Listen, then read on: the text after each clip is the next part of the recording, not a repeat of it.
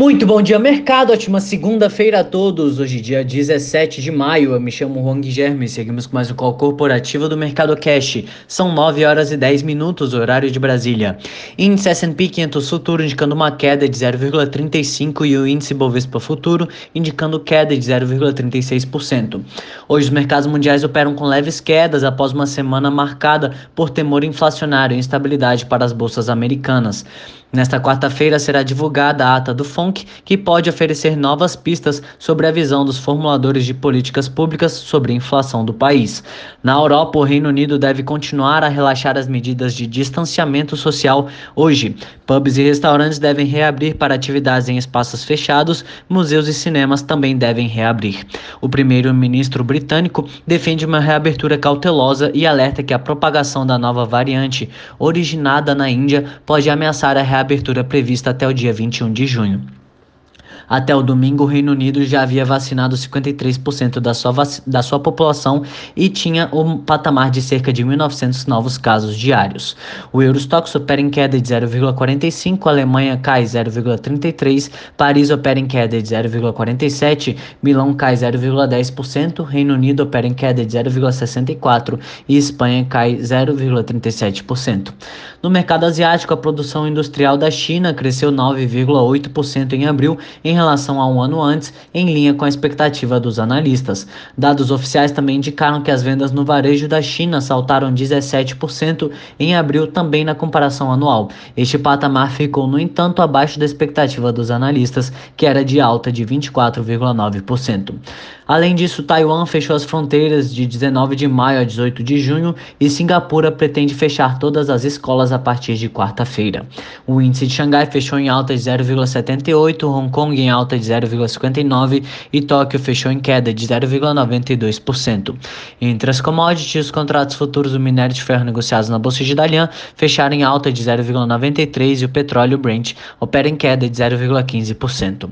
No cenário corporativo, temos notícias da Petrobras em que o Bradesco BBI elevou a recomendação das ações é, preferenciais da Petrobras de neutra para alta perform, desempenho acima da média do mercado após o balanço e a teleconferência dos resultados da companhia, com os analistas destacando que a nova gestão da empresa transmitiu uma mensagem positiva de continuidade em sua teleconferência, especialmente no que diz respeito à política de dividendos e venda de ativos. CVC, a operadora de turismo, registrou prejuízo de 81,4 milhões no primeiro trimestre deste ano, o que representou uma queda de 92% ante as perdas de 1,1 bilhão de reais acumuladas no mesmo período do ano passado. O EBITDA ficou negativo em 56 milhões, o que representou uma melhora de 92% ante o EBITDA negativo de 741 milhões no mesmo intervalo de 2020. As despesas financeiras somaram 10,5 milhões no período de janeiro a março, uma queda de 79%. CEMIG a estatal mineira de energia elétrica registrou lucro líquido de 422 milhões de reais entre janeiro e março de 2021, revertendo prejuízo líquido de 68 milhões obtido no mesmo período de 2020. O EBITDA saltou 133% na comparação anual para 1,8 bilhão de reais. O EBITDA ajustado, que exclui efeitos extraordinários, foi de 1,6 bilhão, uma alta de quase 23% ano contra ano. A CEMIG disse que os números refletem basicamente o aumento nas receitas deste ano e a comparação com o trimestre de 2020, em que o EBITDA foi afetado negativamente em cerca de 609 milhões pela desvalorização da participação detida na Light. Cosan, a empresa de energia e infraestrutura Cosan reportou um lucro líquido de 827 milhões no primeiro trimestre, um avanço de 28% na comparação anual, informou a companhia no resultado trimestral. A EBITDA ajustado somou 2,5 bilhões, uma alta de 8,1% em relação ao mesmo período do ano anterior. Em termos ajustados, o lucro líquido ficou em 764 milhões, um aumento de 18%. Melius. Melius teve queda de 51,2% do lucro na comparação anual, passando de 6,2 milhões para 3,1 ah, no primeiro trimestre de 2020. A companhia destacou o crescimento da base de usuários no período, estimulado por um forte crescimento em despesas. Horizon. A Horizon teve prejuízo líquido de 45,5 milhões no primeiro trimestre de 2021, cerca de cinco vezes acima dos 9,1 milhões registrados no primeiro trimestre de 2020. Enjoei. A Enjoei, por sua vez, subiu seu prejuízo de 1,3 milhão para 31 milhões de reais no primeiro trimestre de 2021 na comparação anual, uma alta de 23 vezes.